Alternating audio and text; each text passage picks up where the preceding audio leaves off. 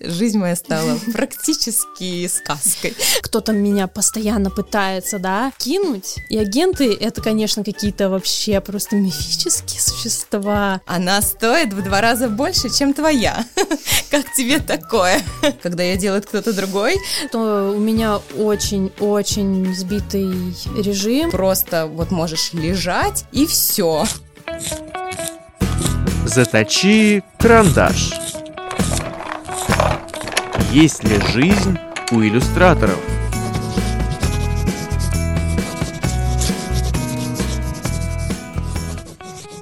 Всем привет! Э, это подкаст мастерских Морса и Литрес. У нас второй выпуск. Я Светлана Лядова, я рисую, преподаю и руковожу мастерскими Морса. Я Лена Четверик, э, я иллюстратор, художница и преподаватель иллюстрации. Я Таня Косенькова, я иллюстратор-фрилансер и бывший преподаватель и куратор. И сегодня будем говорить про уверенность в завтрашнем дне. То есть, хорошо, вы хотите быть иллюстратором или вы уже иллюстратор, но вы хотите знать, что вы можете себя обеспечить своей работой, что нужно для этого сделать и как, как с этим жить. Давайте сразу начнем с обсуждения фриланса, потому что большинство вот моих учениц, тех, которые приходят в мастерские Морса, э, часто выбирают профессию иллюстратор, потому что можно работать удаленно, можно работать на фрилансе, ни от кого не зависеть, совмещать воспитание детей и работу, и э, для многих это привлекательно. Давайте обсудим плюсы и минусы фриланса и у кого какой опыт во фрилансе есть. Мне кажется, что, конечно, главный плюс то, о чем ты сказала, вроде бы ты ни от кого не, не зависишь, и есть э, свобода выбора, ты можешь выбирать проекты, над которыми работать, э, проекты, с которыми ты не хочешь работать. Но э, эта возможность выбора, она оборачивается гораздо повышенной ответственностью, и ты должен прикладывать гораздо больше усилий, чтобы не работать по 12 часов в день, mm-hmm. нежели если ты работаешь где-то, там у тебя нормированный рабочий день. А, и, конечно, ты несешь полную ответственность, э, сколько у тебя денег окажется в конце месяца на твоем счету, и а, как вообще ты будешь выстраивать э, свой рабочий день относительно быта, относительно работы. Не у всех фрилансеров есть мастерские, что ты можешь выйти из дома, уехать и также вернуться вечером. Некоторые работают из дома, и это накладывает тоже определенный э, распорядок дня, чтобы не стрессовать, не метаться между какими-то домашними делами и работой, чтобы вот у тебя э, четко проходили границы между работой и твоими какими-то личными делами. Для тебя лично больше плюсов или минусов? Для меня, наверное, больше плюсов плюс про выбор, он для меня такой жирный плюс. Вот, для меня очень важно иметь возможность выбирать, работать сегодня, например, с журналами, завтра с пространствами, послезавтра делать э, мои персональные проекты. И вот эта вот возможность э, лавировать между разными задачами для меня очень ценна. Я, наверное, бы не смогла работать иллюстратором, работающим над какой-то одной, э, ну, или плюс-минус похожими задачами в течение долгого времени. Но это вот конкретно моя такая организация. Угу. А если книга? Да, я просто часто слышу о том, насколько тяжело, эм, когда э, иллюстратор или художник э, работает э, с каким-то издательством не в плане плохого опыта или что такое, а в плане, насколько это долго длится, там, до года, может быть, до нескольких лет. А, если книга, да, это другое книга, я думаю, что над книгой, да, я могла бы работать, но а, в основном у меня, конечно, эм, формат э, работы с книгой достаточно свободный. Это то, что мы делали в арт-группе типа цеха, наши зины, наши графические истории.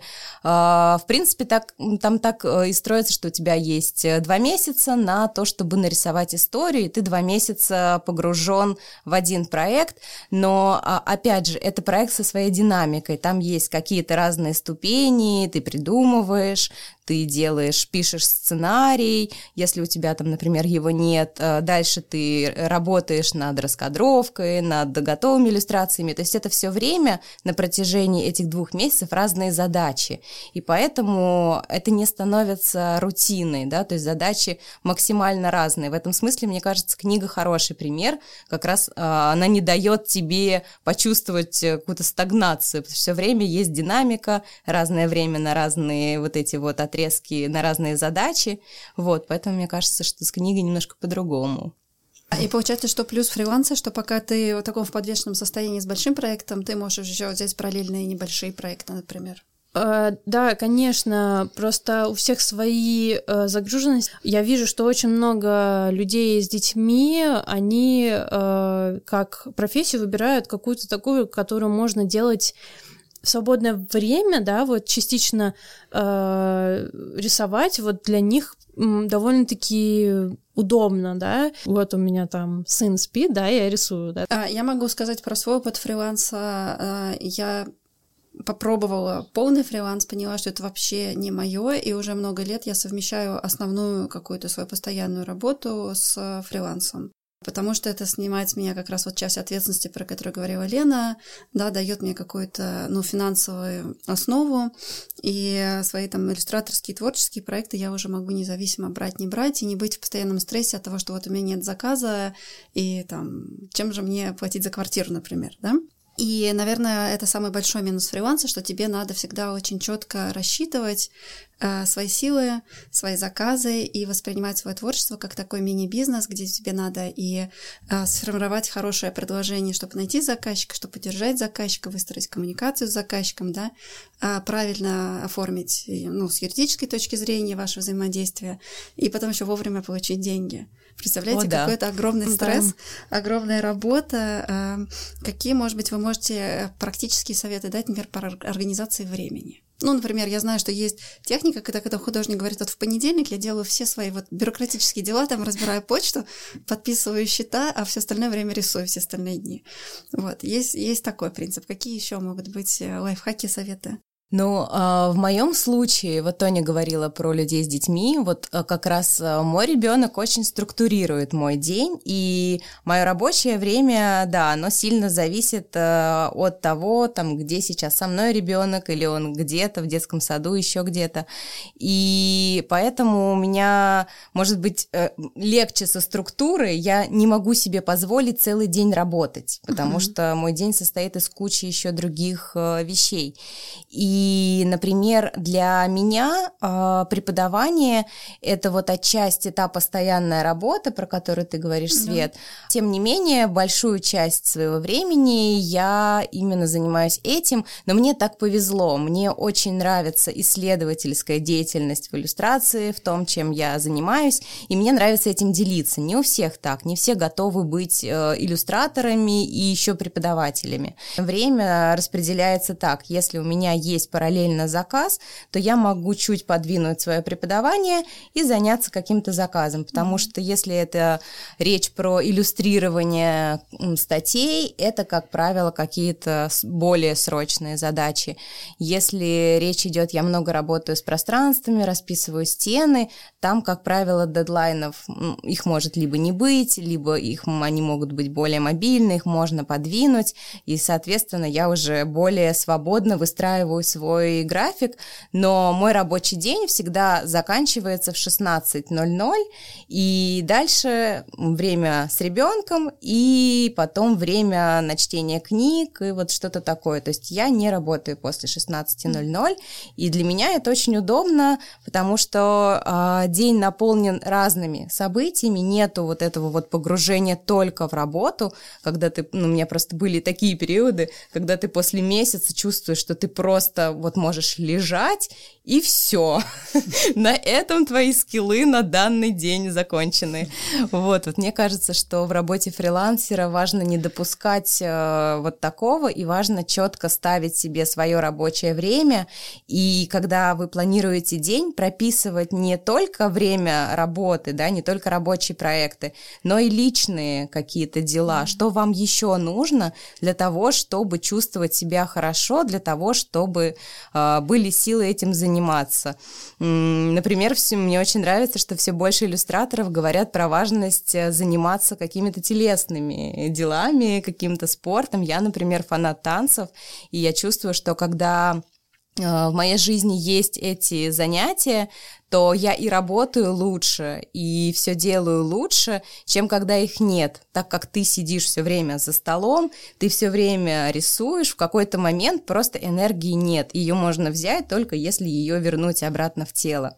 Вот мне кажется, что важно в работе фрилансера, чтобы не было перевеса только вот я сижу за столом и стилусом или карандашом ввожу. Тоня, может, у тебя есть какие-то конкретные вот рекомендации? Согласна, я чуть-чуть хотела бы чуть-чуть добавить буквально важность э, других занятий отдельно от, э, ну, от работы, потому что частично нам кажется, что творчество, это же так весело, так здорово, да? Ребят, это такая же работа, от нее нужно отдыхать, ее нужно заканчивать mm-hmm. и найти себе новое хобби, чтобы там вот себя отпускать по таким вот практическим вещам. Из-за того, что у меня очень-очень сбитый режим, я себя не представляю не на фрилансе. Я поняла, что это просто идеально мне подходит. В том же офисе тебе нужно приезжать там к 9, да, и уже с 9 начинать работать. Я так не могла, я вообще не думаю в это время, я не могу, я включаюсь только под вечер. Надо знать о себе такие вещи. Надо знать себя очень хорошо, чтобы быть хорошим фрилансером. Uh, у меня была депрессия сильная, когда ты просто не встаешь с кровати, и ты не можешь делать вещи какие-то, да. Себе понижала градус каких-то проектов и так далее, потому что я а, знала, что я могу подвести какие-то вещи, да, то есть я не ставила себе серьезные какие-то сложные задачи. Быть честным с собой и знать себя очень, мне кажется, важный такой момент в э, фрилансе, что ты э, сам себе менеджер, сам себе агент.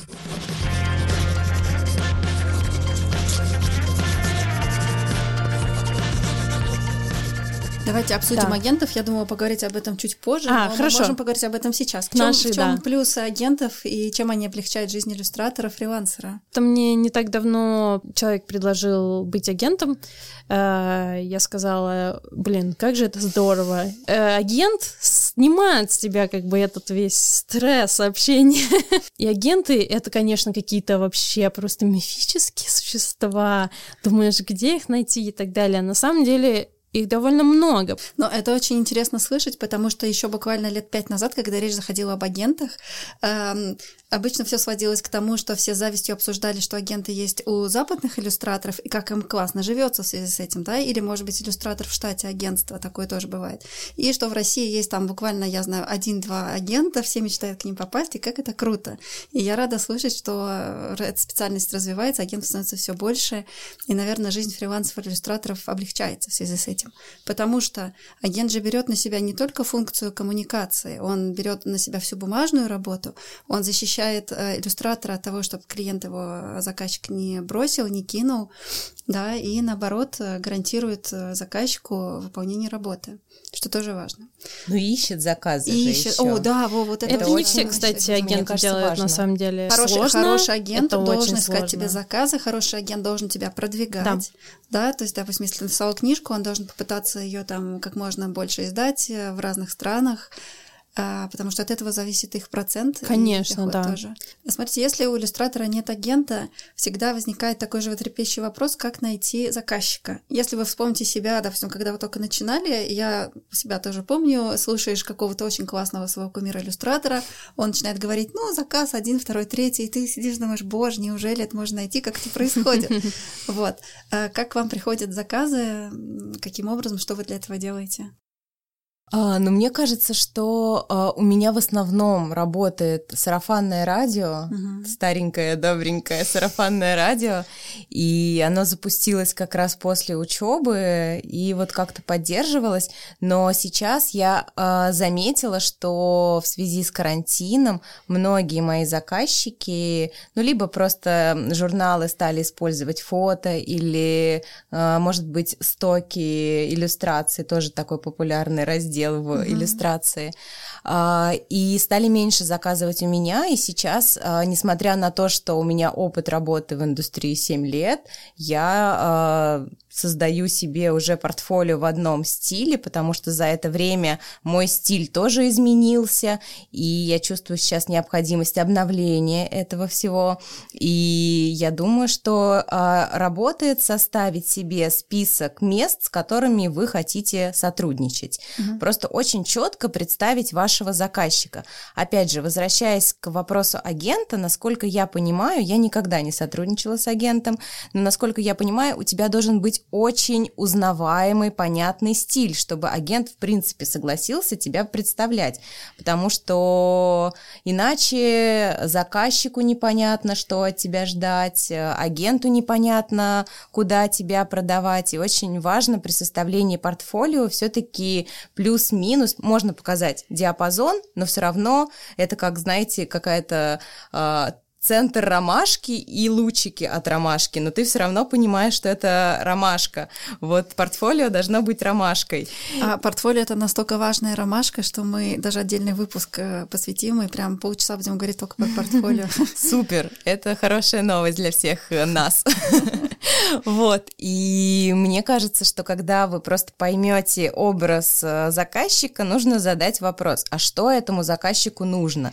И, соответственно, если у вас цель работать именно с, там, с конкретными людьми, то и портфолио надо, чтобы выглядело так, э, как, э, чтобы подошло конкретно этому заказчику. А, и здесь очень полезно, мне кажется, посмотреть на то, с какими другими иллюстраторами сотрудничали эти, вот эти вот ваши воображаемые реальные заказчики, и свое портфолио уже делать с оглядкой на это. И мне кажется, что нормальная практика писать э, письма арт-директорам, э, если это какие-то журналы, или в пиар-службы, если это какие-то бренды, отправлять свои портфолио, а, если вы, например, обновили портфолио, нет ничего зазорного отправить его еще раз. В общем, это, да, такая работа. Конечно, приятно, когда ее делает кто-то другой, но на начальном этапе, я думаю, всем приходится это делать э, самим и таким образом обрастать вот этим вот кругом заказчиков, потому что на самом деле заказчики со своей стороны тоже очень хотят найти того, с кем они смогут постоянно сотрудничать. Mm-hmm. Для всех это комфортно выстраивать вот эти долгие отношения. И поэтому, как правило, если к вам приходит какой-то заказчик, и у вас все классно, вы друг другу подошли, понравились, была э, понятная коммуникация и хороший результат, скорее всего, к вам обратятся снова.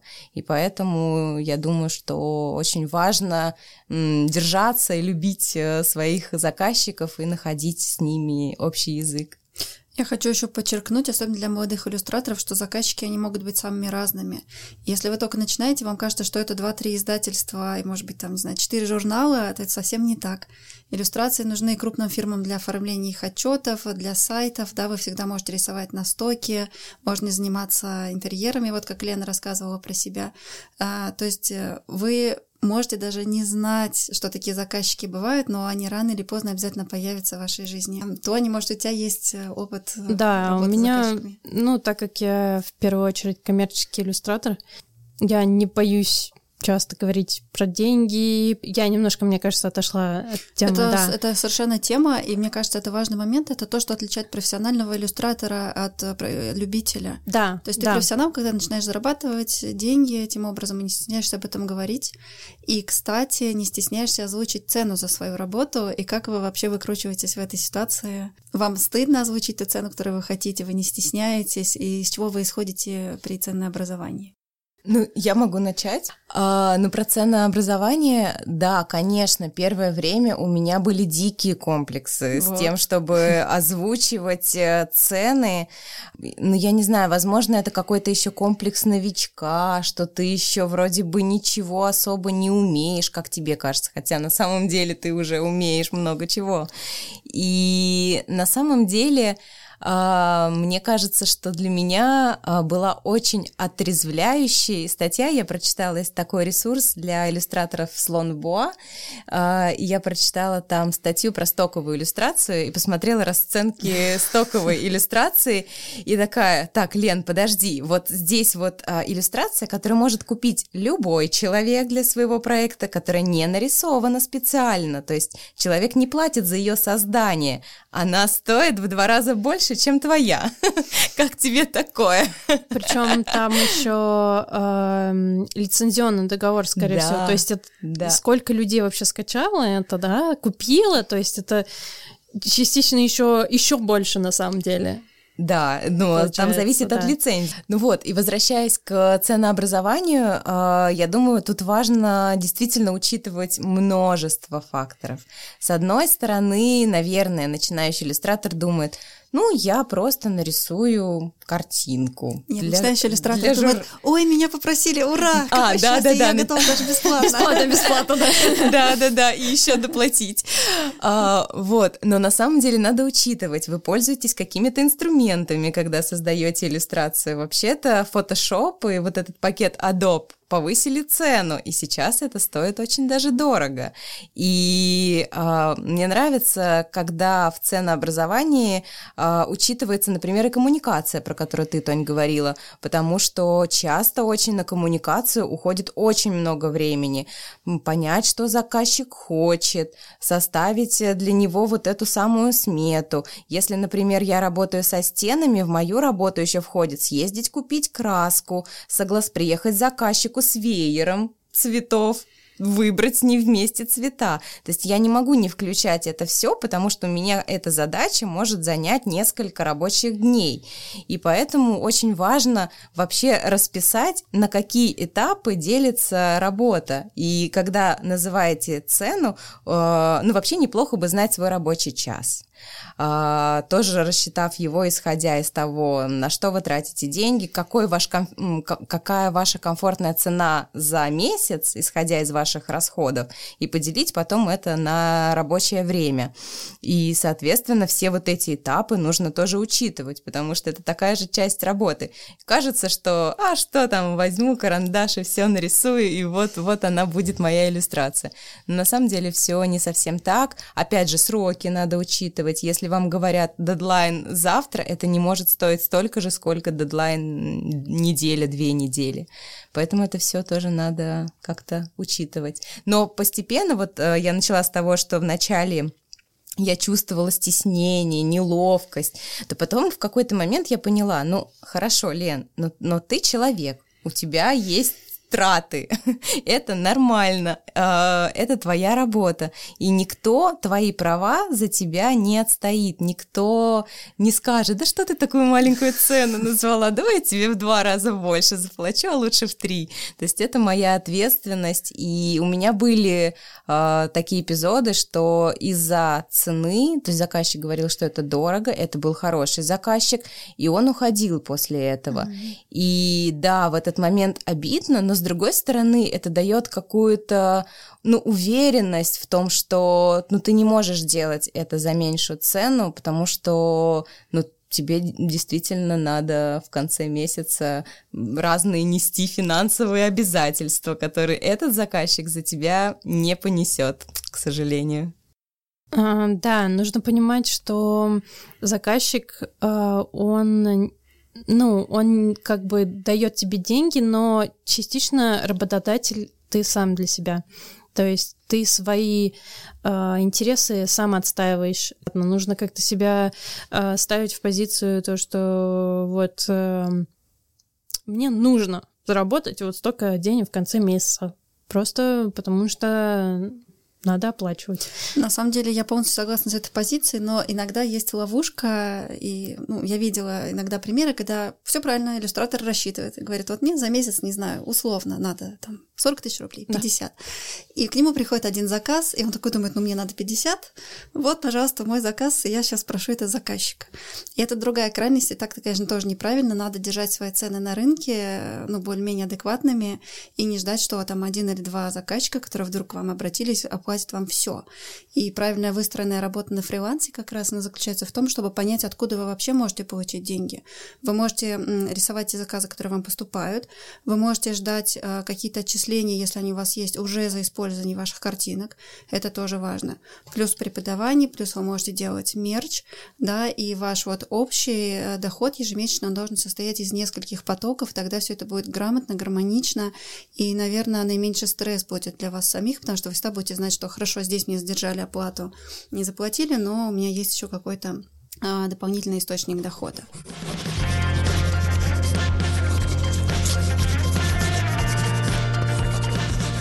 И если мы начали уже говорить про такие серьезные вещи, давайте все-таки обсудим э, виды договоров очень кратко. Да, потому что это важно, хотя мне кажется, что это все тоже уже много раз обсуждалось, везде есть, и на слоне в Буа, но все равно этот вопрос возникает. И здесь важно иметь в виду, что, во-первых, глобальные договоры есть двух видов. И самая важная вещь, что вы всегда остаетесь автором своей работы. Никто не может купить у вас работу и подписать ее там своим именем, она всегда ваша. Разница только в том, что заказчик ее использует сам один навсегда. Вот вы отдали картинку, и он всю жизнь может пользоваться этой картинкой, и только он, и все. Но заплатит он вам один раз примерно за, за это время. Или он только один может пользоваться вашей картинкой, но определенный, определенный срок, который вы сами установите. Или он может пользоваться этой картинкой определенный срок, но при этом вы можете ее продать еще тоже кому-то. Это, наверное, самое основное, что есть в договорах, и на это всегда надо обращать внимание, а, потому что это кажется ерундой, когда ты только начинаешь, ты просто рад нарисовать картинку, а потом через три года ты понимаешь, что, во-первых, а, ты мог бы ее еще раз сейчас продать или запустить стерео открыток с ними, да, использовать ее для своего мерча, а уже возможности нет, потому что ты была молодой и не посмотрела в договоре, что там была такая строчечка. Вот, обращайте на это внимание. А, Тоня, ты подписываешь договор, откуда ты их берешь? Дело в том, что были неприятные моменты, э, когда из-за того, что не, неправильно недосмотренное что-то в документе, э, мне как бы боком да, угу. поворачивалось. Поэтому сейчас я э, часто очень задумываюсь о том, кто придет после меня. Через свой опыт я стараюсь донести до клиентов то, что, что не надо делать, что нельзя делать, что неправильно делать, потому что э, кто-то меня постоянно пытается, да, кинуть, а на самом деле люди просто очень не просвещены в этих ага, вопросах. Они сами об этом не знают. Они ничего всего. сами не знают.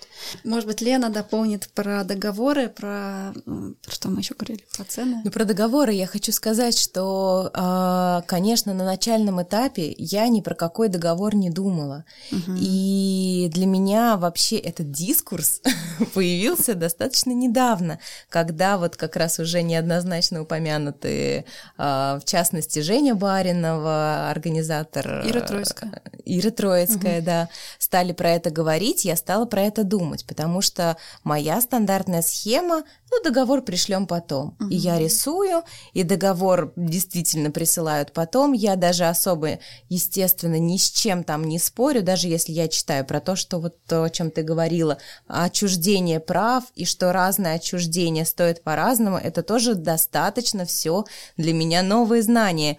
И э, я восхищаюсь, Тони, что ты действительно, ну, я этому очень, придаешь очень, большое значение, потому что мне кажется, что это правда очень важно, потому что как иначе, если мы не будем давать обратную связь, заказчик поймет, что это важно. А важно это еще не только потому, что ты одну работу можешь использовать потом, но еще потому, что деньги тебе не придут, если в договоре не указано в течение какого времени заказчик должен оплатить. А выбивать из заказчика, простите за такое слово, это, конечно же, не выбивание, но постоянное напоминание заказчику про то, что он тебе не заплатил, не самая комфортная коммуникация. Да, даже в связи если... с этим э, важный вопрос. Оформили ли вы как самозанятые? Я, например, оформилась как ИП и с тех пор осталась как ИП. А, а вы? Я нет. Я самозанятая уже давно. И как я заметила, что эм, компаниям, которые меня нанимают, э, самозанятость приоритетнее, потому что им меньше налогов нужно платить. А вот расскажи в двух словах, почему ты решила оформиться как самозанятый? Потому что быстрее оформляется договор по дням э, самозанятым, чем э, частному лицу. Им налоги еще легче, потому что сейчас э, часто очень проводятся проверки. Э, многие компании даже говорят, вот вы у нас самозаняты, мы к вам придем еще, потому что вы самозаняты, что нам легче это делать нам Конечно. быстрее, вот. Получается, что подкованность в плане документов и договоров и также оформленность как самозанятая пов- повышает вашу условно конкурентоспособность. Еще забавно, что э, это может оправдать ваш бюджет. Вы научитесь, и вам легче будет с этим разбираться, ставить э, цены. И еще маленькая вот вещь, что я научилась. Лучше один дорогой проект, чем много маленьких Мгм, дешевых. да. Вы затратите намного больше сил, но вы выхлоп будет тот же самый. А, на Да. самом деле про пути фрилансера можно говорить очень много. Я думаю, что в следующих выпусках мы продолжим. Да. И сейчас стало выходить много хороших книг, э, которые помимо ресурсов, о которых мы говорили, там Слон Буа, да, Illustration Union, иллюстраторская среда, вы можете посмотреть. Можете еще в книжках э, посмотреть. Например, мне очень нравится, вышла переводная книжка «Экономика творчества в 21 веке», где вообще говорится о творческих специальностях всех. И по тайм-менеджменту Ну, это не совсем по тайм-менеджменту. А, Есть очень классная книжка а, «Распорядок дня», а, «Режим гения» она называется, где приводятся эм, разные известные художники, писатели, как они выстраивали свой рабочий день. И интересно, что кто-то занимался своим творчеством эм, достаточно много часов в день, а кто-то занимался 15 минут, потому что все остальное время... Моя история. Да, он просто ходил, думал, размышлял. То есть, если вы выбираете путь художника, в любом случае вы постоянно находитесь в каком-то процессе генерации идей, подмечания чего-то интересного. Хотя за рабочим столом вы можете провести, ну, действительно, там полчаса.